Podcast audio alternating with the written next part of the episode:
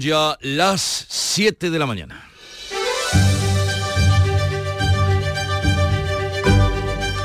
En Canal Sur Radio, La mañana de Andalucía con Jesús Vigorra.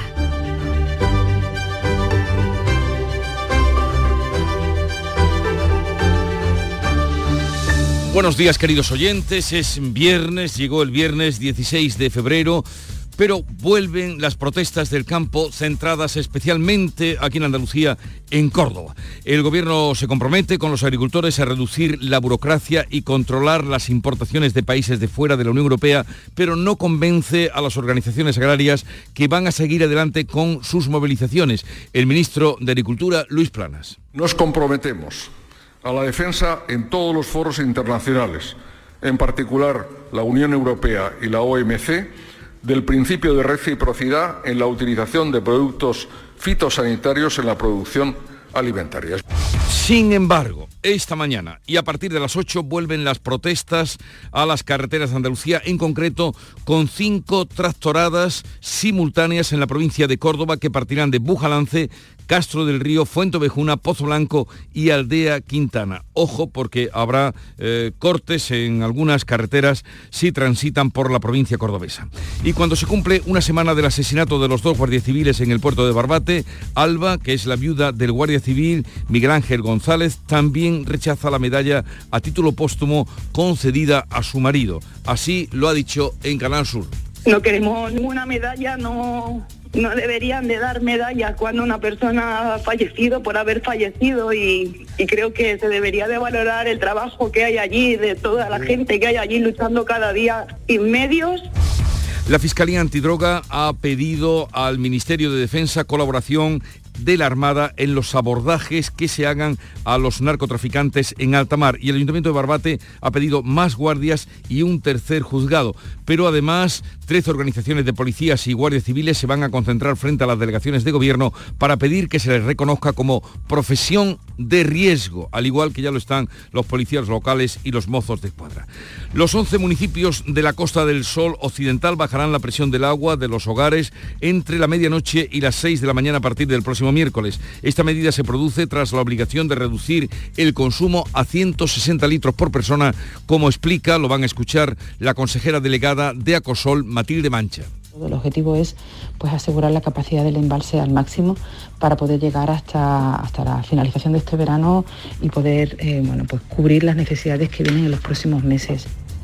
El gobierno de Pedro Sánchez está abierto a indultar a quienes no se les pueda aplicar la ley de amnistía según ha dicho la Generalitat, mientras el PSOE le envía una carta al comisario de Justicia de la Unión Europea para contarle que el Partido Popular eh, se pensó durante 24 horas indultar a Puigdemont. El silbato turdetano, hallado el pasado mes de septiembre en Doñana, se encuentra ya en el Museo de Huelva expuesto para los visitantes. Estará allí hasta el domingo para quienes quieran verlo. Esta pieza es prerromana, fue usada por última vez hace más de 2.000 años y todavía pita, como ha explicado la delegada de Cultura Teresa Herrera está muy bien conservada y sobre todo la singularidad del formato de silbato que conocemos hoy día. Pues se piensa que era un, método que se utilizaba para reclamo, o bien de los propios animales, o bien de, las aves, o un reclamo en, eso. Creo que queda todavía mucha línea de investigación. Mañana nublada la de hoy, con lluvias débiles en la mitad occidental y tarde de nubes y claros. Las temperaturas más frescas con descenso notable en el este de la comunidad. Soplan vientos del oeste de moderados a flojos. Pero vamos a conocer ahora con más detalle cómo viene el día en cada una de las provincias andaluzas. Cádiz, Salud Botaro, ¿qué nos puedes contar? Tenemos a esta hora 14 grados de temperatura en Cádiz, 12 grados en Algeciras, la máxima será en la provincia de 17 grados de temperatura y el cielo está nublado. ¿Cómo viene el día por Jerez, Pablo Cosano? Pues ahora mismo tenemos 12 grados, el cielo está cubierto y la máxima que tenemos prevista aquí en la Campilla es de 19 grados. Y por Huelva, ¿cómo amanece María José Marín? Pues amanece con cielos nubosos, a esta hora poco más de 12 grados en la capital, vamos a tener una máxima de 20. Córdoba, que ya les hemos contado, será provincia provincia que se verá alterada por las trastoradas, pero ¿qué día tendremos, Miguel Vallecillo? Pues encima un día con mucha niebla en este momento, 10 grados, hoy habrá nubes y 19 de máxima. En Sevilla, Antonio Catoni. Tenemos 13 grados en estos momentos, la máxima va a ser de 20 y también tenemos nieblas en algunas eh, zonas de la parte oriental de la provincia. ¿Cómo amanece Málaga, Eduardo Ramos? En Málaga coincidimos con Sevilla, 13 grados tenemos hasta ahora, máxima de 20 y algo de niebla en las zonas del interior. ¿Qué se espera en Jaén, Alfonso Miranda? Han bajado las temperaturas, tenemos niebla en la zona centro y este de la provincia, 11 grados en la capital. ¿Y lluvia?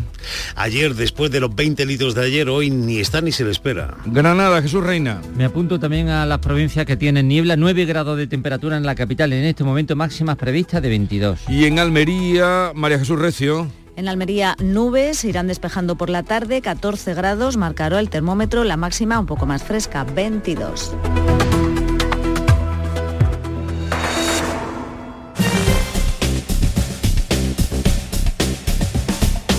Y vamos a conocer a esta hora de la mañana cómo se circula por las carreteras de Andalucía. Nos informa desde la DGT Patricia Arriaga. Buenos días. ¿Qué tal? Muy buenos días. Pues a esta hora precaución por un accidente en Almería, en la A7, en la zona de Huerca Lovera, que está condicionando ya el tráfico en sentido Murcia. Al margen de este accidente sí que registramos tráfico en aumento de entrada a los grandes núcleos urbanos, pero de momento sin retenciones. Precaución, eso sí, en la provincia de Granada y unas obras de mejora que ocasionan circulación irregular en la A92 en la zona de Salinas en ambos sentidos.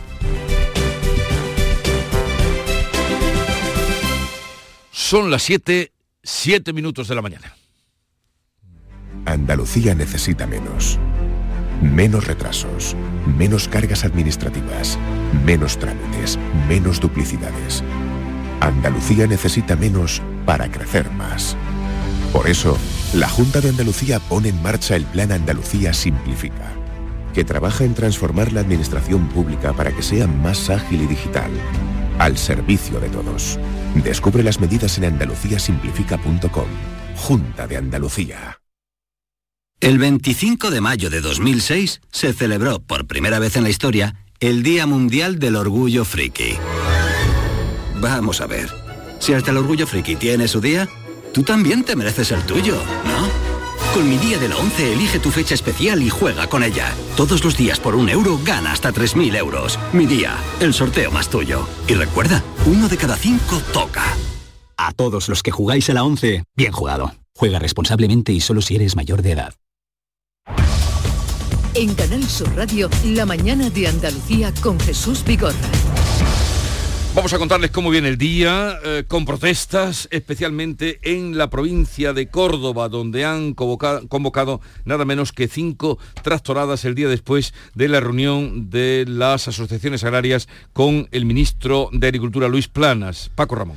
Pues a partir de las 8 de la mañana, en menos de una hora, esa nueva Asociación de Agricultores y Ganaderos de Córdoba ha convocado cinco marchas simultáneas en la provincia que van a partir desde Bujalance, Castro del Río, Fuente Ovejuna, Pozo Blanco y Quintana. En esta ocasión, las movilizaciones sí han sido notificadas y autorizadas. Se verán afectadas, por tanto, la carretera nacional 432 a su paso por la comarca del Guadiato, la 520, también nacional, en su tránsito por Los Pedroches, la A306 desde Bujalance y la autovía A4 a la altura del Carpio. Además de estas marchas lentas con los tractores, los convocantes, los agricultores y ganaderos cordobeses tienen previsto también realizar cortes intermitentes. Y después de la reunión de ayer en el Ministerio de Agricultura, que se retrasó de la mañana a la tarde, el Gobierno se compromete con los agricultores a reducir la burocracia y controlar las importaciones de países de fuera de la Unión Europea, pero no convenció a las organizaciones agrarias que van a seguir con su calendario de movilizaciones. Beatriz Galeano. El ministro de Agricultura, Luis Planas, ha presentado un paquete de 18 puntos para atender a las demandas del sector en materia de simplificación administrativa, control de precio y de las importaciones.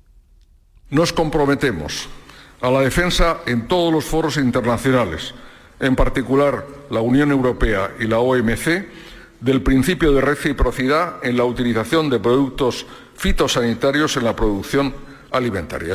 Las organizaciones agrarias valoran la reunión con Planas, pero insisten en que todavía quedan muchas cosas por resolver, como explicaba anoche en el Mirador de Andalucía el secretario general de COAG en Almería, Andrés Góngora. Esto se lleva diciendo años y ahora, bueno, parece que se ha descubierto. Hemos tenido que llegar a, tensar la cuerda de esta manera para que se empiecen a dar cuentas, ¿no? ¿no? La de las cláusulas de espejo, que ya aparece en la última reforma de la PAC y que no se está materializando, es claramente insuficiente. El ministro se reunirá el próximo lunes con las comunidades autónomas. El presidente de la Junta ha reiterado su apoyo total a las reivindicaciones de los agricultores andaluces porque dice que no se les puede asfixiar más. Juanma Moreno critica que entren productos de terceros países con menos controles y considera que llevan razón cuando piden además precios justos. Y a nuestros agricultores y ganaderos no se les puede exigir más, no se les puede seguir asfixiando más ni imponerle una PAC que reduce su presupuesto y que llega incluso a estigmatizar a los propios agricultores, no es razonable y cuando después se permite la entrada de productos de terceros países con menos controles de los que nosotros estamos haciendo en nuestro propio país. Esas críticas del presidente andaluz y también de los agricultores han sido respondidas en Almería por el director general de Sanidad Agroalimentaria. Valentín Galmanza sostiene que España somete a estrictos controles de seguridad esas importaciones de productos agrícolas de fuera de la Unión Europea. Tenemos muy en cuenta todas estas cuestiones y trabajamos muy en serio para que esas amenazas exteriores no se conviertan en realidades interiores. ¿eh? La mejor prevención se hace en frontera y hacemos un trabajo serio y muy duro. Hoy se cumple una semana del asesinato de los dos guardias civiles en el puerto de Barbate la noche del pasado viernes. La oposición va a redoblar la presión contra el ministro de Interior, Grande Marlasca, después de que haya recibido también el desaire de la viuda mm, del guardia civil de San Fernando en torno a aceptar la medalla póstuma. Además, en el municipio barbateño, las familias de las víctimas denuncian las injurias recibidas en redes sociales. La pareja del guardia civil Miguel Ángel González ha rechazado la condecoración que le fue concedida a la gente a título póstumo en el que supone el segundo desaire al Ministerio del Interior al cumplirse una semana del asesinato. Anteriormente, el día del funeral en Pamplona, la viuda del agente David Pérez ya se había negado a que el ministro Fernando Grande Marlasca le impusiera esta medalla. En declaraciones a Canal Sur, la pareja del guardia González ha reclamado más medios y que se premie la labor que desarrollan, pero no su muerte. No queremos ninguna medalla, no no deberían de dar medallas cuando una persona ha fallecido por haber fallecido y, creo que se debería de valorar el trabajo que hay allí, de toda la gente que hay allí luchando cada día sin medios y que se valorase de verdad, que, que pague quien tenga que pagar. Además, familiares del guardia de San Fernando, asesinado en Barbate, denuncia que están siendo acosados en las redes sociales. El guardia civil herido en el ataque de la narcolancha ha pasado ya a planta. La Fiscalía Antidroga ha pedido al Ministerio de Defensa la colaboración de la Armada en los abordajes a las embarcaciones de los narcotraficantes en alta mar. La fiscal jefe antidroga, Rosana Morán, ha realizado esta petición con el propósito de que el Estado no esté en inferioridad de condiciones respecto a los narcos. La ministra de Defensa, Margarita Robles, le ha replicado, le ha respondido y dice que la Armada ya actúa en las operaciones antidroga que coordina la Audiencia Nacional. Viene siendo muy habitual que la Audiencia Nacional, cuando se trata de alijos y de barcos muy importantes, pida ayuda a la Armada Española. Hace muy recientes fechas se ha realizado otra intervención y la Armada siempre actúa. Por su parte, el Ayuntamiento de Barbate ha pedido más guardias civiles y un tercer juzgado para la lucha contra el narcotráfico. También el presidente de la Junta y del Partido Popular, Juanma Moreno, del Partido Popular en Andalucía, ha exigido medidas urgentes al Gobierno. Ante la Junta Directiva de su partido, Juanma Moreno ha dicho en Jaén que lo ocurrido en la localidad gaditana ha sido una humillación del Estado. Lo que ha pasado en Barbate es la humillación de un Estado. La humillación de un Estado. Un Estado nunca puede dejarse humillar. Es verdad que a veces te puede superar pero un Estado tiene la obligación, la obligación de no dejarse humillar. Pues cuando aún estamos conmovidos por esas imágenes que hemos visto y que seguiremos viendo del puerto de Barbate, y mientras se toman medidas, la Guardia Civil ha sufrido otro ataque en la provincia de Cádiz. Un contrabandista ha sido detenido tras embestir con un vehículo a la Benemérita al ser sorprendido cuando estaba alijando tabaco. Ningún agente ha resultado herido porque en el coche de camuflaje no había nadie en ese momento. El detenido respondió así al ser sorprendido cuando descargaba tabaco ilegal en la playa de Puente Mayorga, en la localidad gaditana de San Roque. La embarcación se dio a la fuga. El PSOE y sus socios en Europa, en el Parlamento Europeo, votan contra la petición de un sindicato policial español para que se reconozca a la policía y a la Guardia Civil como profesionales de alto riesgo. Los eurodiputados socialistas junto a los de Esquerra, Benegas, Sumar y Podemos han rechazado que se tramite por la vía de urgencia la petición de la Confederación Española de Policía para que se debata en la Eurocámara esa solicitud. Finalmente, la iniciativa ha salido adelante con los votos de PP, Ciudadanos y Vox y se verá el próximo 19 de marzo en el Pleno de la Eurocámara. El sindicato también reclama que se incluya en la lista de eurodelitos el de agresión contra el agente, un agente de la autoridad. La postura del PSOE ha aumentado aún más si cabe el malestar de las fuerzas y cuerpos de seguridad del Estado tras el caso de Barbate. Hoy precisamente 13 organizaciones de policías y guardias civiles se van a concentrar frente a las delegaciones del gobierno de toda España para pedir que se les reconozca como profesión de riesgo, ya lo son la policía local y los mozos de escuadra, y se declare también zona de especial de singularidad el campo de Gibraltar. Vamos ahora a otro asunto eh, que se refiere a la sequía y sobre todo las consecuencias. Los 11 municipios de la Costa del Sol Occidental bajarán la presión del agua de los hogares entre la medianoche y las 6 de la mañana a partir del próximo miércoles, con excepción de los sábados. La empresa pública que gestiona el abastecimiento de agua acosó la visa de que durante esas horas puede que haya hogares y locales comerciales que no tengan agua. Esta medida se produce tras la obligación de reducir el consumo a 160 litros por persona, lo explica la consejera delegada de Acosol, Matilde Mancha. Todo el objetivo es pues, asegurar la capacidad del embalse al máximo para poder llegar hasta, hasta la finalización de este verano y poder eh, bueno, pues, cubrir las necesidades que vienen en los próximos meses. Ante la sequía, el gobierno andaluz pide más fondos europeos. Hasta ahora solo se han destinado a políticas de agua el 3% de esos fondos. Yolanda Díaz quiere subir el IVA de la educación y la sanidad privadas del 0 al 21%, un golpe fiscal de 3.500 millones de euros según la IREF. El gobierno andaluz quiere creer que es un anuncio electoralista. La propuesta de la también ministra de Trabajo se enmarca en las negociaciones con el PSOE sobre los presupuestos del año que viene, o de este año, mejor dicho, del 2024. Considera que la excepción del IVA en la escuela o también en la sanidad privada es una injusticia fiscal.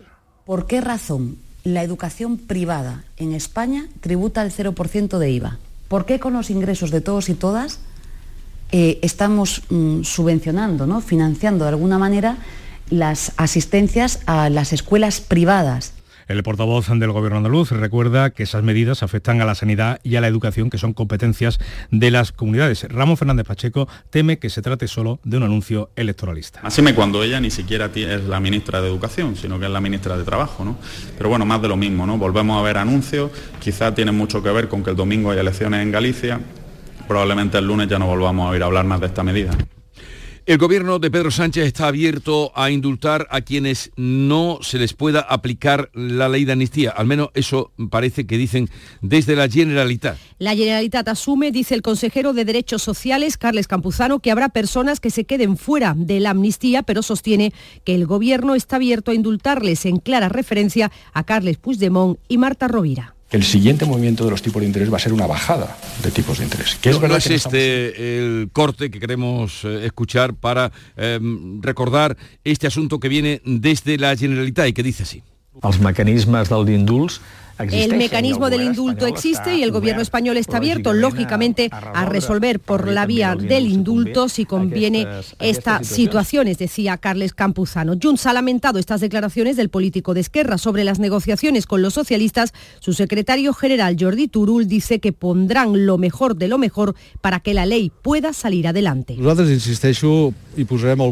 Pondremos lo mejor porque el objetivo está asumido y firmado, pero no quiero generar expectación ni especulaciones. No, no, voy a entrar en, generar ni expectación y especulaciones. La próxima semana la Comisión de Justicia del Congreso tiene que aprobar un nuevo dictamen. PSOE y Junts siguen negociando mientras Esquerra Republicana presiona a sus socios para que acepten el texto tal y como está. Además, el PSOE le ha mandado una carta al comisario de Justicia europeo para contarle que el Partido Popular ha cambiado de opinión con respecto a los indultos y la ley de amnistía. Pues eh, la misiva, firmada por los líderes socialistas del PSOE en el Parlamento Europeo, Javier Moreno e Irache García, también ha sido enviada a la Comisión de Venecia, que recientemente visitó España para estudiar la ley de amnistía. Dicen los socialistas que los populares se pensaron durante 24 horas negociar con Puigdemont, a quien habrían propuesto como condición para darle el indulto que primero cumpliera con la justicia y luego se arrepintiera. Sobre el indulto a los condenados por los seres en Andalucía, la Junta agotará el plazo que le ha dado la audiencia de Sevilla para pronunciarse. El consejero de Justicia, José Antonio Nieto, no ha querido avanzar cuál será el posicionamiento del Ejecutivo andaluz y sostiene que sea el que sea estará sostenido por argumentos jurídicos y no políticos. Desde la Junta de Andalucía entendemos que un indulto no puede tener un contenido político, tiene que tener un contenido jurídico. Nosotros lo único que vamos a valorar en este caso, y lo, y lo harán los letrados de la Junta de Andalucía, es si se dan las circunstancias, si la ley permite que en este caso se pueda producir una medida de este tipo. La cantante María del Monte está citada a declarar esta mañana en los juzgados por el robo en su casa de la localidad sevillana de Gines. También están citadas otras personas jurídicas. María del Monte ha sido citada a primera hora en el juzgado de instrucción número 16 de Sevilla en calidad de perjudicada por el asalto a su vivienda de Gines en agosto del año pasado. Junto a la artista están citados otros perjudicados y testigos de unos hechos por los que hay seis personas en prisión preventiva. Entre ellas está Antonio Tejado, que es el sobrino de la cantante y considerado por el juez autor intelectual de del robo, un robo que según también el juez instructor fue extremadamente violento y con riesgo para las víctimas. El acusado del triple homicidio de Morata de Tajuña, que recordarán, ha matado a su compañero de celda en la cárcel de Estremera. El recluso ha sido trasladado a un módulo de aislamiento. La víctima mortal es un ciudadano búlgaro de 40 años encarcelado por homicidio, a quien Dilabar Hussein habría matado a golpes en la cabeza con una mancuerna. Tras su ataque, llamó a través del interfono y confesó lo ocurrido. Se investiga cómo el agresor pudo acceder al arma del crimen. La comandancia de Tres Cantos en Madrid se ha hecho cargo ya de la investigación. El Parlamento griego ha aprobado esta noche el matrimonio homosexual. Es la primera democracia de un país de tradición cristiana ortodoxa en reconocerlo. Pues eh, así han reaccionado anoche decenas de personas concentradas ante la puerta del Parlamento mm, ateniense. En la Unión Europea son ya 16 los países que celebran este tipo de uniones civiles. El Congreso heleno también ha dado luz verde al derecho a adoptar de las parejas del mismo sexo. El primer ministro conservador, Kyriakos Mitsotakis, impulsor de la norma, ha escrito en sus redes sociales que es un hito y un avance que refleja la Grecia de hoy un país, ha dicho, progresista, democrático y comprometido con los valores europeos, a la circunstancia de que la poderosa Iglesia Ortodoxa considera que la homosexualidad es pecado y se ha, puesto, se ha opuesto firmemente a la ley. Son las 7.22 minutos de la mañana. Vamos en un momento a la revista de prensa que ya nos tiene preparada Jorge González. La mañana de Andalucía. Si celebrasteis San Valentín, si no lo hicisteis, o incluso si pensasteis en hacerlo pero al final no pudisteis, tranquilos, porque este sábado podéis volver a celebrarlo. Este 17 de febrero, sorteo de San Valentín de Lotería Nacional con 15 millones a un décimo. Celebra tu amor a lo grande. Loterías te recuerda que juegues con responsabilidad y solo si eres mayor de edad.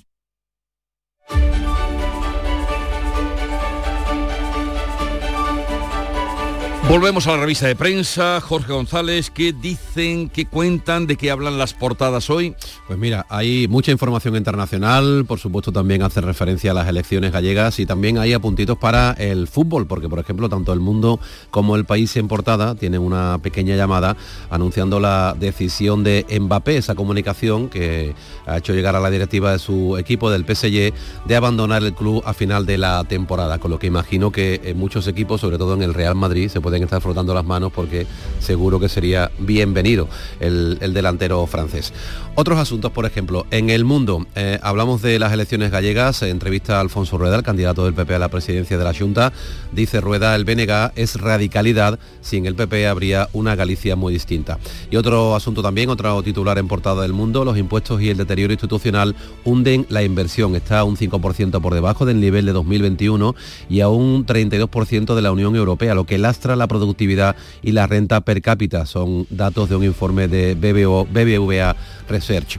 En el país, mucha información internacional. Estados Unidos ve preocupante la nueva arma antisatélite rusa. Israel y Líbano cruzan ataques en su mayor escalada de la guerra. La fotografía es para Díaz Ayuso ayer en la Cámara madrileña en un intenso debate con este titular. Ayuso sobre los muertos en residencias. Decía o dijo Ayuso, no se salvaban en ningún sitio. Fue un, digamos, debate bastante tenso, muy bronco. En la vanguardia, Putin interrumpe, irrumpe, mejor dicho, perdón, en la precampaña de Estados Unidos con su apoyo a Biden. El líder ruso explica que prefiere al actual presidente antes que a Trump por su experiencia y su carácter predecible pese a su política perniciosa, dice Biden de dice Putin de Biden. También en la vanguardia, inquietud en Esquerra Republicana de Cataluña, que presiona a Junts para votar la ley de amnistía. En la razón, también miramos a Galicia. Eh, Génova, si el PP pierde la Junta, será por Abascal. El PSOE está alentando el apoyo a la líder del BNG en algunas circunscripciones. Y terminamos con ABC, con este titular, tanto en la portada nacional como en la de Sevilla, la andaluza. Un juez novato asumirá el narcotraficante o el narcocrimen, mejor dicho, en Barbate. Que el titular sea un recién licenciado de la Escuela Judicial evidencia la precaria situación de los juzgados. El PSOE vota en Bruselas en contra de considerar profesión de alto riesgo a policías y guardias civiles. Vamos ahora con los editoriales. ¿De qué Pues, hablan? Galicia. Galicia, Galicia, o no Galicia de calidad. otra manera. Por ejemplo, el país, fin de campaña en Galicia, dice. Hoy concluye la campaña de las elecciones gallegas y los ciudadanos de esa comunidad tendrán seguramente la sensación de que muchos partidos han estado más centrados en debates de ámbito estatal que en sus problemas cotidianos. Hace un mes parecía claro el triunfo del PP, sobre todo para el propio partido. La posibilidad del cambio en Galicia lleva las siglas del bloque nacionalista galego y el nombre de su candidata, Ana Pontón. Los socialistas juegan con el hándicap de ser vistos como el número dos del BNG, quedar terceros pero gobernar sería un éxito para el PSOE para Sánchez en su particular pugna con Feijó, pero una caída significativa de votos en Galicia les exigiría una seria autocrítica. También, por ejemplo, en ABC, el editorial está dedicado a Galicia. Galicia, voto decisivo es el título. Las elecciones gallegas ponen en juego el modelo político de España. El PP parte con una cierta ventaja, pero la concentración del voto útil en el BNG hace posible un triunfo de izquierdas. Dice ABC en su editorial que la imagen edulcorada del BNG de Pontón no debe impedir reconocer que se trata de una formación independentista. El Partido Popular cuenta con un amplio capital político en Galicia, pero en ningún lugar está escrito que la ventaja acumulada en comicios anteriores pueda ser suficiente para superar a una izquierda movilizada en torno al voto útil. La deriva del PSOE de Sánchez llevará a los socialistas a cosechar previsiblemente, dice el editorial de ABC, un mínimo histórico en estas elecciones. Y vamos ahora con las viñetas, alguna que te haya llamado la atención Pues y que sea digna de, asuntos recomendar. Que, de asuntos que tienen que ver con la actualidad, como siempre eh, suele ocurrir. Por ejemplo, en ABC, eh, Nieto en Fe de Ratas, eh, vemos a sus dos protagonistas, a estos roedores, corriendo por el campo con un tractor que tiene una pancarta que tiene en la parte de atrás que pone déjanos vivir. Y le dice uno a otro, Ambrosio, nos han escrito de la Unión Europea, han visto la pancarta del tractor. Contesta el otro, alabado sea San Isidro Labrador. ¿Y qué dicen? Atención, ¿eh? que el papel de la pancarta está blanqueado con hipoclorito, que la tinta del rotulador tiene demitilbenceno y que nos van a crujir. Es muy bueno. Y si te parece uno más, el diario de Sevilla, como siempre, Miki Duarte, Estados Unidos lanza Odiseo, la nave con la que volverá a la Luna 50 años después. Se ve el lanzamiento del cohete y debajo, pues tres personas mirando con unos prismáticos, ¿no? Y le dice uno a los otros dos. Es ahora o nunca. Sánchez se lo ha prometido a Puigdemont. La luna, imaginamos. Eh, la luna, la luna, la cara oculta de la luna. Es la que vamos a... La luna de la mañana es Nuria Gaciño, no hay otra. Buenos días, Nuri. Hola, ¿qué tal? Muy buenos días. Petardazo del Betis en Europa. Uf, el Betis se estrena en la Conference League con una derrota en casa 0 a 1 ante el Dinamo de Zagreb en la ida de los octavos de final. No solo estuvo frío el ambiente del Benito Villamarín con la escasa entrada que se registró, sino también estuvo frío el equipo verde y blanco que encajó el gol en el minuto 75 tras el penalti por manos de Chadirria que transformaría Petkovic. Cierto es que el Betis tuvo opciones en el tramo final del partido, sobre todo una falta de William José, pero no hubo fortuna. Con este 0 a 1 se le pone al conjunto bético muy cuesta arriba el pase a los cuartos de final de la Conference League. Dentro de una semana, el jueves 22, se disputará en Zagreb el partido de vuelta a las 7 menos cuarto de la tarde. Sigue hoy la fiesta del baloncesto en Málaga con el Unicaja. Turno esta noche para el anfitrión en los cuartos de final del torneo copero que se está celebrando en Málaga. El Unicaja se enfrenta a las 9 al Tenerife. Antes, a las 6, se ven las caras el Barcelona y el Manresa. Ya están en las semifinales que se disputarán mañana en el Martín Carpena el Real Madrid, que lo pasó mal, pero terminó ganando a Lucas Murcia 84 a 79, y el Valencia Basket, que pudo remontar frente al Gran Canaria para vencer por 81 a 89. Donde parece que por fin va a haber ya movimiento es en la Vuelta Ciclista Andalucía, que como saben ha pasado de tener 5 a 3 etapas por la falta de efectivos de la Guardia Civil como consecuencia de las protestas de los agricultores. Está previsto que hoy se celebre a partir de la 1 y 10 de la tarde una contrarreloj de 5 kilómetros en la localidad jienense de Alcaudete. Sería esta la primera etapa. Para mañana y pasado todavía hay que decidir. Y seguimos atentos al Mundial de Doha. Hoy a las 9 y media de la mañana la selección femenina de waterpolo se juega el bronce ante Grecia, la misma medalla que los chicos se van a jugar mañana también a las 9 y media de la mañana frente a Francia. Eh, me vas a hablar de Alesia Putellas, Sí. que ha sido convocada a pesar de que aún no cuenta con el alta médica. Son los misterios ¿no? de la seleccionadora Monse Tomé, que ha convocado para la final a 4 de la Liga de las Naciones, Alexia Putellas, también a Teresa Belleira, ambas están lesionadas y todavía no tienen a la alta médica, así que es normal el enfado que hay en el Barcelona. No es la primera vez que esto sucede, ahora habrá que esperar al dictamen de los médicos de la Federación Española que dirán si son aptas o no, sobre todo en el caso de Putellas, pues para poder estar en la Cartuja de Sevilla el próximo 23 de febrero en las semifinales ante los Países Bajos y esperemos que la gran final del 28 y Mbappé que se va del Paris Saint-Germain. ¿Y dónde va? Pues suponemos que al Madrid, pero sí vamos a tener culebrón todo el verano. Canal Sur, la radio de Andalucía. Andalucía son ya las siete y media de la mañana. En Canal Sur Radio, La mañana de Andalucía con Jesús Vigorra. Y a esta hora con Beatriz Galeano vamos a dar cuenta de los titulares que resumen las noticias más destacadas que les venimos contando. Las medidas ofrecidas por el ministro Planas a los agricultores no les convencen y esta mañana a partir de las 8 vuelven las protestas con cinco tractoradas en Córdoba. El gobierno les ofrece disminuir la carga administrativa a los agricultores y controlar las importaciones de productos agroalimentarios de países de fuera de la Unión Europea. Se cumple una semana del asesinato de los dos guardias civiles en el puerto de Barbate. La viuda del agente de San Fernando ha rechazado también la medalla a título póstumo. El ayuntamiento de Barbate ha pedido más guardias civiles y un tercer juzgado para luchar contra el narcotráfico. Trece organizaciones de policías y guardias civiles se van a concentrar hoy frente a las delegaciones del gobierno de España. Los 11 municipios de la Costa del Sol Occidental bajarán la presión del agua de los hogares entre la medianoche y las 6 de la mañana a partir del próximo miércoles. Esta medida se produce tras la obligación de reducir el consumo de 200 a 160 litros por persona que aprobó el Comité de Sequía Andaluz. El gobierno de Pedro Sánchez está abierto a indultar a quienes no se les pueda aplicar la ley de amnistía según la Generalitat. Mientras el PSOE asegura al comisario de Justicia de la Unión Europea que en el Partido Popular se pensaron durante 24 horas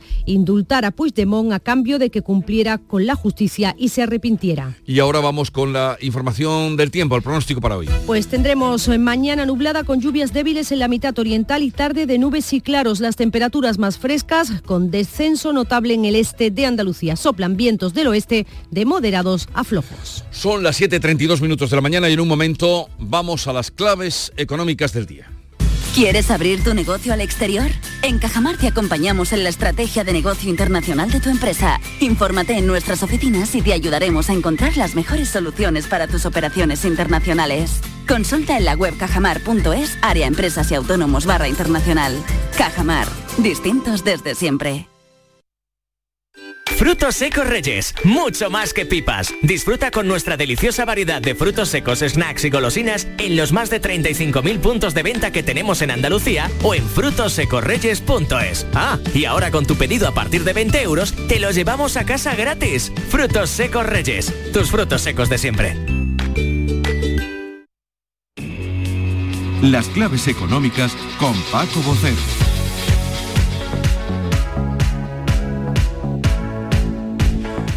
Paco, buenos días. Buenos días, que te veo además muy musical, la cara oculta de la luna, etcétera, oculta tal. de Digo, la luna. anda, buen disco, gran disco de Pink Floyd, uno de los grandes discos de la historia de la música, por De- cierto. desde ¿eh? luego que sí, desde luego que sí. Oye, luego te hay tiempo para la clave musical de hoy, que también es muy acertada y seguro que les va a gustar, pero vamos a comenzar con los titulares de los medios económicos especializados. Venga, vamos a hablar de economía. Mira, comenzamos con expansión que titula Hacienda se resiste a devolver a las empresas el impuestazo de Montoro. Ya sabes que hace unos días el Tribunal Constitucional, o, em, el Tribunal Supremo, perdón, eh, mandó que la agencia tributaria eh, compensara la subida fiscal que se anuló del año 2017 y es un asunto que iba a traer cola y efectivamente estamos viendo que va a traer cola y es que la agencia tributaria precisamente se apoya en esa doctrina del Supremo para acotar, más allá de lo que hizo, como comentamos, el Constitucional, esas compensaciones que esperan las empresas. En cinco días nos cuentan que las gestoras alertan de una retirada masiva de dinero de los planes de pensiones. Ya vimos como hace unos años se le ha dado una vuelta a la fiscalidad de los planes de pensiones haciéndolos menos atractivos Y en esto ayer precisamente el presidente de Inverco, la patronal de asociaciones de eh, inversión colectiva, de instituciones de inversión colectiva, se quejaba precisamente de la dificultad de que los planes de pensiones tiren adelante y pedía al menos elevar hasta 5.000 euros, lo han dejado en 1.500, el límite de inversión.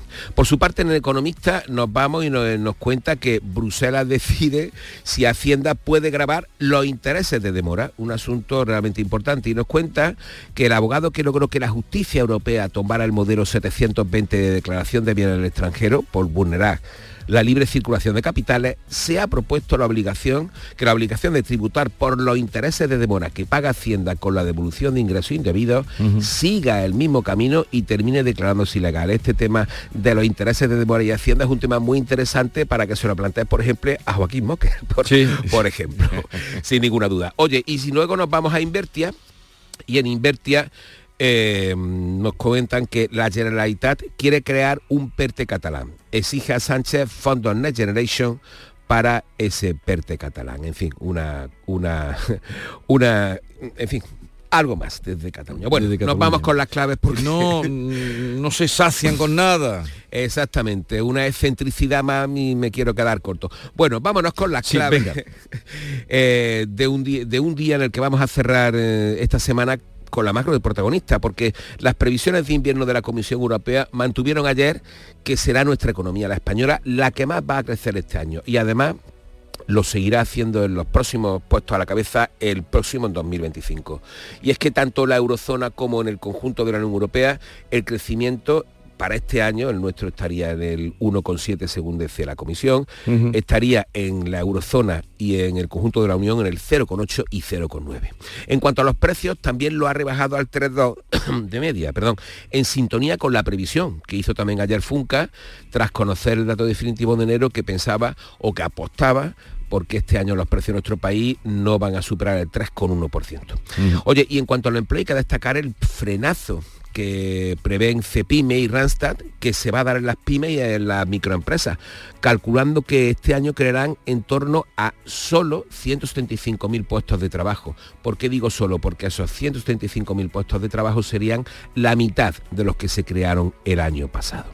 Y ya que hablamos de empleo, oye, vamos a mirar de nuevo a la inteligencia artificial, la generativa en gran medida, ya que según Infojobs el 37% de los trabajadores considera que podría sustituir a una gran parte de las plantillas y conllevar un alto índice de despido. Y me dirá, Paco, eso ya lo hemos comentado aquí varias veces. Bueno, y te diré, Jesús, lo llamativo no es que el uno de cada tres trabajadores encuestados crea que la inteligencia artificial sea peligrosa para el empleo. Lo llamativo es que en marzo pasado, no, va, no, está- no ha pasado todavía un año, solo lo pensaba el 19%. Es decir, es una subida muy rápida. Pero es eh, la, eh, la sensación que tienen los trabajadores. Exactamente, No- una, una sensación tremendamente rápida, ¿no? Que Ya, no- ya, ya. En, en apenas un año casi se duplica, ¿no? El miedo se expande rápidamente. Rápidamente, Rápidamente. Eh, pues sí que se ha extendido, como tú has demostrado, en menos de un año. ¿Y qué más tenemos? Pues mira, dos claves internacionales para acabar y muy curiosas. La primera que Alemania, a pesar de su caída del año pasado en- de la economía, eh, ha recuperado el tercer puesto en el ranking mundial de eh, las potencias económicas, arrebatándoselo a Japón. Oye, ¿y dónde está la curiosidad?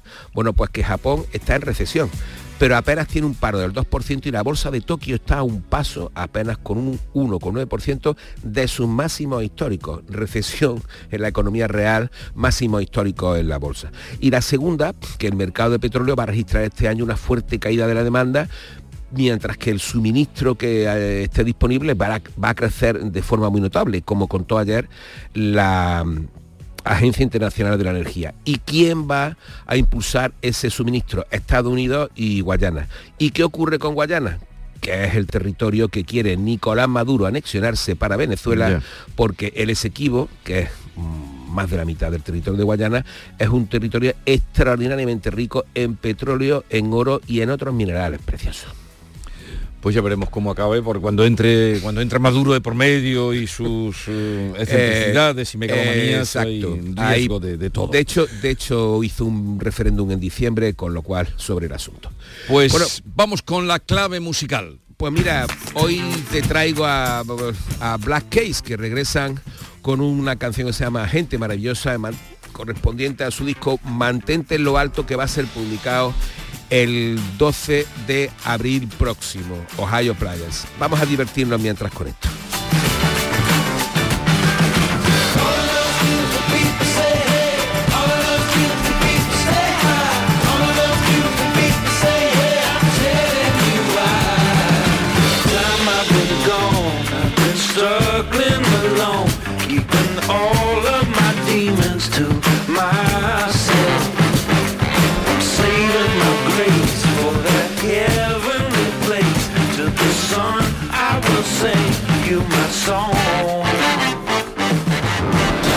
Gente maravillosa como son nuestros oyentes, a los que deseamos, Paco, un buen fin de semana también a ti.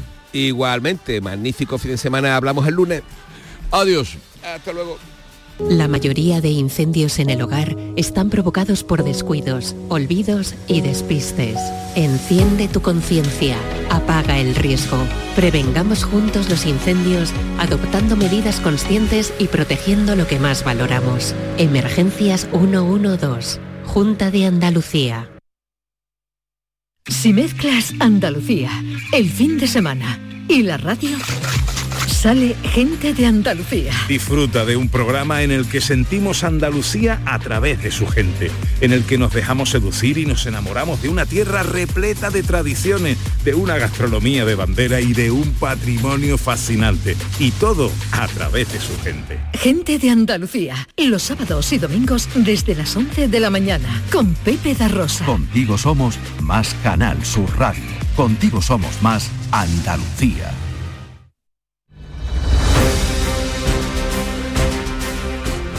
Vamos ahora con otra noticia de Andalucía. Accidente de tráfico esta madrugada en Almería con tres heridos al chocar un turismo y un camión. ¿Cómo ha sido María Jesús Recio? El accidente se ha producido en la salida de las 7 a la altura de la zona conocida como la Vallabona en el levante de Almería por causas que a esta hora se desconocen. Se han visto implicados un coche y un camión. El resultado de la colisión, tres personas heridas han sido atendidas en la zona en un primer momento y después trasladadas al hospital. Los bomberos del levante han tenido que intervenir en su rescate. El accidente se ha producido pasadas las 3 de la madrugada. La Policía Nacional ha detenido en Huelva 46 personas por delitos de fraude a la seguridad social. Presuntamente cobraban indebidamente prestaciones sociales. María José Marín. Según la policía, los ahora detenidos habrían defraudado unos 260.000 euros. Nos cuenta en qué consistía este fraude Rafael Colmenero, portavoz de la Policía Nacional en Huelva. La operativa consiste en que una vez le son concedidas las prestaciones, subsidios por el Servicio Público de Empleo Estatal, regresan a sus países de origen sin mediar comunicación alguna a las autoridades españolas, permaneciendo en sus países cobrando así de manera indebida las ayudas que en su momento le fueron concedidas. La legislación obliga a los perceptores de estas prestaciones a permanecer en España, pues en total en esta operación se ha detenido a 46 personas. En Torre Don Jimeno hay indignación por la estafa de la que han sido víctimas las hermanas del Padre Nuestro con una llamada suplantando al obispo para conseguir dinero y así le han sacado 3.000 euros. Alfonso Miranda. Soy el obispo y necesito dinero. Es la llamada que recibieron el martes 15 congregaciones de la provincia. El falso obispo pedía una transferencia de 3.000 euros para poder operarse. José Antonio Sánchez es el provicario de la diócesis de Jaén. Estaban receptivas a la llamada del obispo como padre y pastor, que llame a una religiosa para ella es muy importante. Entonces se aprovecharon de esa circunstancia. Claro, algunas le extrañaba la voz, pero otras que decía, es que no estaba hablando eh, el obispo, es que no estaba llamando el obispo. De las 15 a las que llamaron solamente las hermanas del Padre Nuestro de Torre Don Jimeno, cayeron en el engaño. pero siempre hay quien cae. Llamaron a 15 conventos, cayó uno. Pues de eso se nutren eh, los golfos y los sinvergüenzas. En Córdoba hemos conocido que la audiencia provincial ha condenado a una mujer de dos años a dos años de prisión por cobrar durante más de 21 dos pensiones de su abuela una de jubilación y otra de viudedad. Miguel Vallecillo. Las estuvo cobrando entre el fallecimiento de la abuela en enero del año 94 hasta que el Instituto Nacional de la Seguridad Social tuvo conocimiento del óbito en octubre del 2016. La mujer se hizo con cerca de 150.000 euros simplemente enseñando el DNI de la abuela cuando sacaba dinero de la entidad bancaria Cajasur. Por cierto que este banco tiene que abonar 113.000 euros como responsable civil subsidiario por no comunicar la muerte de la pensionista. Los videojuegos son un sector tradicionalmente asociado a los jóvenes, pero sin embargo numerosos estudios han demostrado su gran utilidad a la hora de prevenir enfermedades como el Alzheimer en las personas mayores. Eduardo Ramos, Málaga. Se ha celebrado recientemente un evento que se ha llamado Gaming contra Alzheimer, una partida para recordar, donde comprender cómo los videojuegos pueden reducir el deterioro cognitivo y ofrecer herramientas para prevenir su aparición y desarrollo. Escuchamos a Susana Delgado, directora asistencial de Casa Residencial. Todo está relacionado con la necesidad de trabajo, de estimulación cognitiva, atención, concentración, memoria, agilidad mental y eh, también muy relacionado con el movimiento, con el ejercicio físico, Además ha celebrado un evento donde han participado personas mayores de 70 años en una partida de gaming. El director del Festival Internacional de Música y Danza de Granada, Antonio Moral, se va a Jesús Reina. Antonio Moral dice que se ha cumplido tanto su objetivo personal como el plan previsto para el festival durante el último lustro. Por cierto, anunciamos, el festival eh, dice su programa el 5 de marzo en Granada y el 6 en Madrid. Son las 7.45 minutos de la mañana, 8 menos cuarto es el tiempo ahora de la información local. Atentos. En la mañana de Andalucía de Canal Sur Radio, las noticias de Sevilla con Antonio Catoni. Buenos días. Esta mañana la cantante María del Monte comparece en los juzgados de Sevilla para ofrecer información sobre el asalto a su vivienda por el que permanece en prisión preventiva su sobrino Antonio Tejado. Enseguida vamos a estar en directo en los juzgados de Sevilla ante la inminente llegada de la cantante sevillana. La mitad de la población de Sevilla, las mujeres, cobran de media un 31,3% menos que la otra mitad, los hombres. Eso dice Comisiones Obreras en un informe sobre la brecha salarial en nuestra provincia del que les hablaremos y también de la plataforma Sevilla Metro que ha conseguido en Bruselas el compromiso del Parlamento Europeo de que va a supervisar los avances en la construcción de la red. Eso significa que la Junta y el Gobierno Central van a estar obligados a informar periódicamente sobre ello. Vamos con el tráfico. A esta hora tenemos tres kilómetros de retenciones en el acceso a Sevilla por la autovía de Huelva y uno en su continuación por el puente del patrocinio.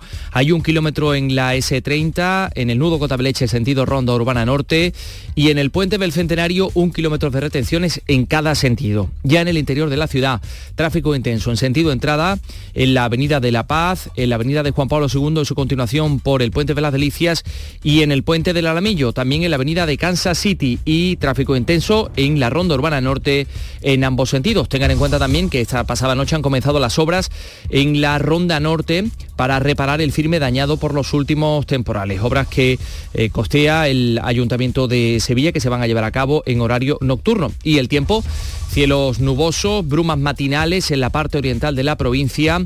Por la tarde se despeja, las temperaturas bajan, 17 grados vamos a alcanzar de máxima en Morón, 19 en Écija y Lebrija, 20 en Sevilla donde ahora tenemos 13. Enseguida desarrollamos estos y otros asuntos, realiza Pedro Luis Moreno.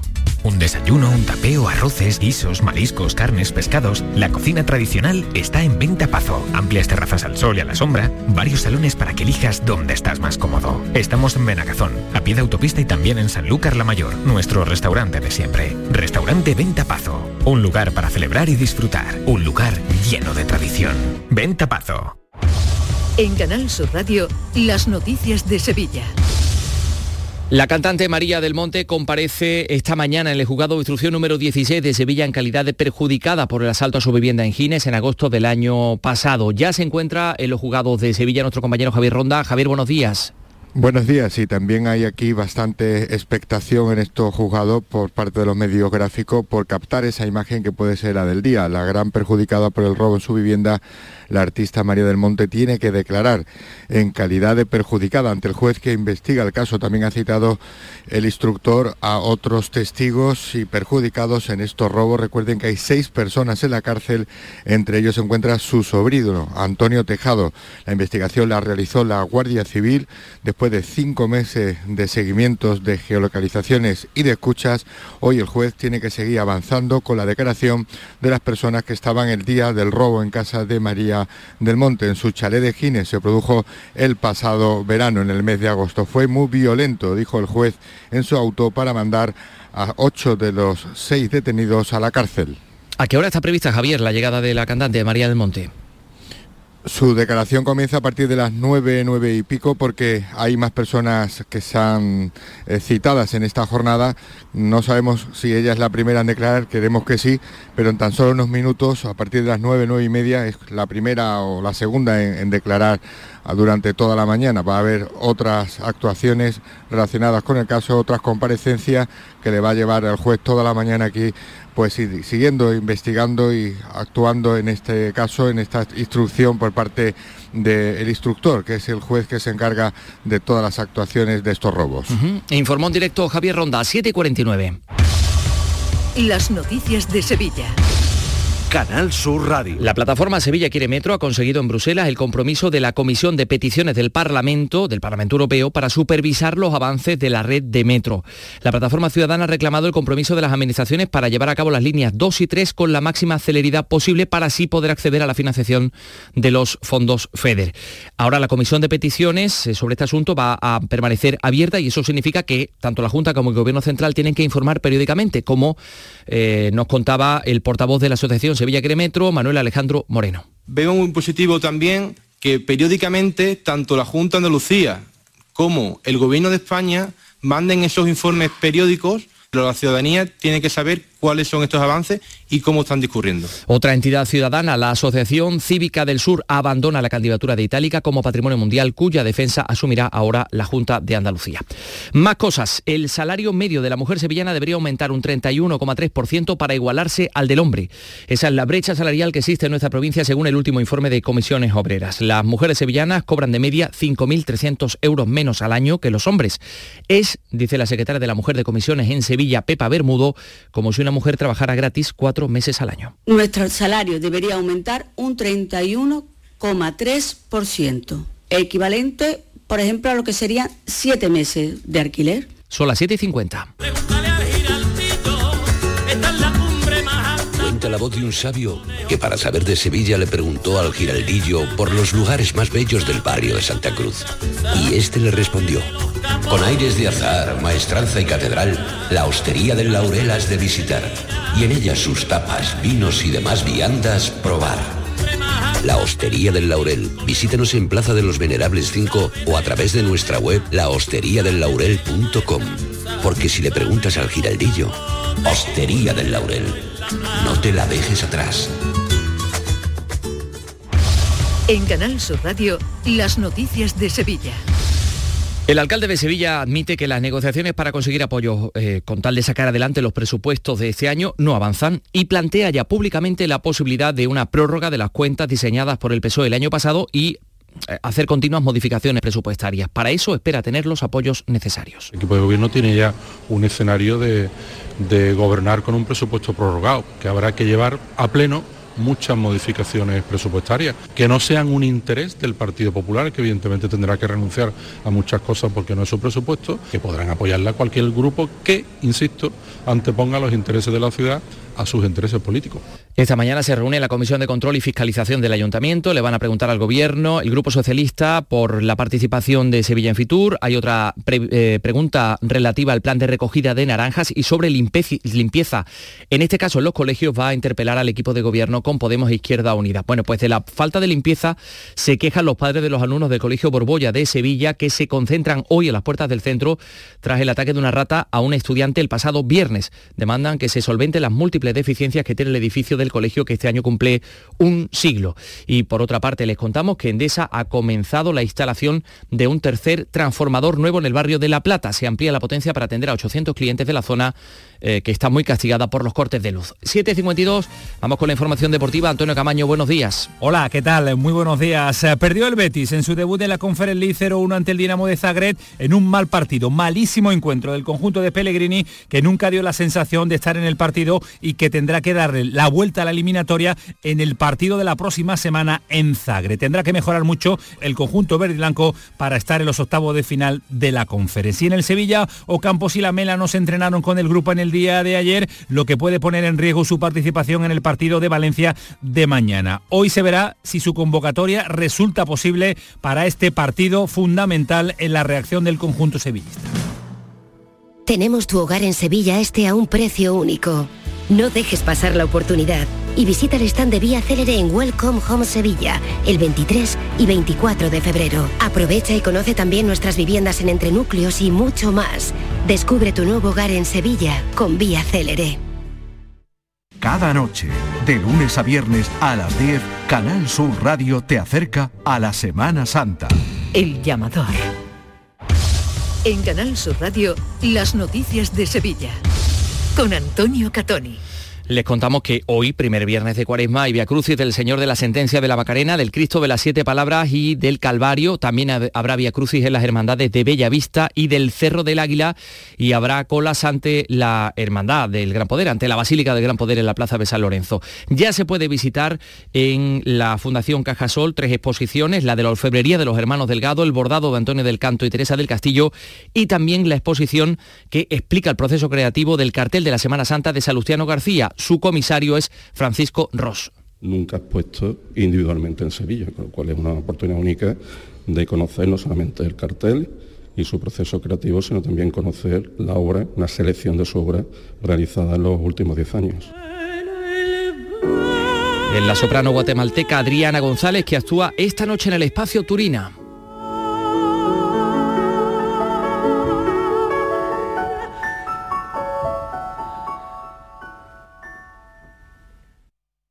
Escuchas La mañana de Andalucía con Jesús Vigorra, Canal Sur Radio.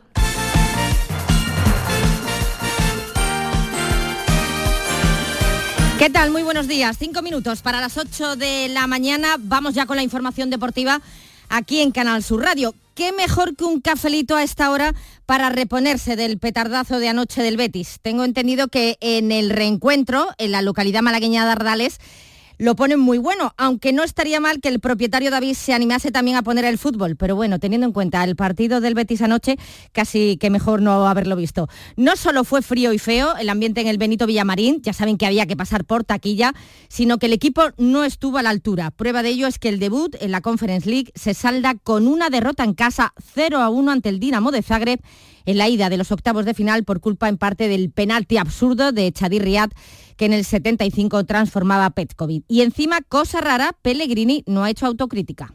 El cartel de favorito lo, ponen, eh, no sé qué lo pone. este es un equipo, como he dicho muchas veces, juega siempre Champions. Nosotros llegamos a un plantel por distintos motivos muy, muy disminuido. Creo que intentamos dar la cara y creo que hicimos lo máximo que, que podíamos hacer. Para Pellegrini, nada que reprocharle a sus hombres, todo lo contrario que Petzela. Hay cosas que me las voy a guardar para mí, porque no, no, está bien hablarlas acá afuera, pero seguramente que nos está faltando. Eh, no basta, no basta con lo que, con lo que estamos haciendo en Europa, no, alcanza. Nos fuimos muy temprano de la fase de grupo de Europa League, eh, cuando podríamos haber conseguido mucho más, y hoy esto todavía está abierto, o sea, no, nos queda un partido. Eh, obviamente que en casa todos queríamos ganar y perder no nos gusta, pero queda un partido y vamos a hacer todo lo necesario para pasar.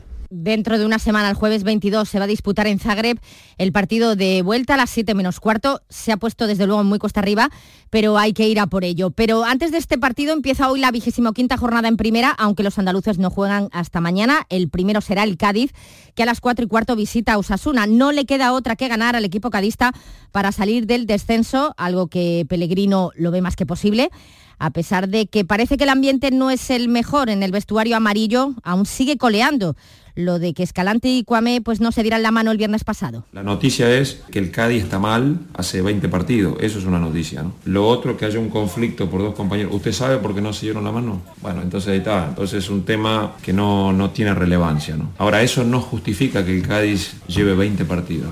Eh, sin ganar, por ejemplo. Y lo increíble es que a pesar de la adversidad de la racha, que tenemos posibilidades muy grandes de poder meternos. El Sevilla también juega mañana, a las 9 visita al Valencia, pendientes están de Ocampos. El domingo, duelo andaluz a las 4 y cuarto Los Cármenes entre el Granada y el Almería. Ambiente por todo lo alto el que se espera, con masiva afluencia también de aficionados almerienses, a pesar de la pésima situación de su equipo. Se la juega sobre todo el Granada para seguir aspirando a la salvación. El domingo también, el Betis será el último en comparecer, a las 9 recibe al Alavés. Sigue hoy la fiesta del baloncesto en Málaga con el Unicaja. El anfitrión se enfrenta a los cuartos de final de la Copa al Tenerife a las 9 de la noche. Ivonne Navarro insiste en que no juegan en casa. No jugamos en casa. Esta es la sede, pero no jugamos en casa. No va a ser nuestro pabellón, no va a ser, se va a parecer. El ambiente que hay en la Copa es, es diferente. Va a haber muchas cosas que nos van a ser eh, familiares, pero no estamos en nuestra casa. Ojalá la afición del Martín Carpena le haga sentir hoy a Ivonne Navarro y a Leunicaja, pues eso, que están en casa. Antes, a las seis se ven las caras el Barcelona y el Manresa, ya están en las semifinales.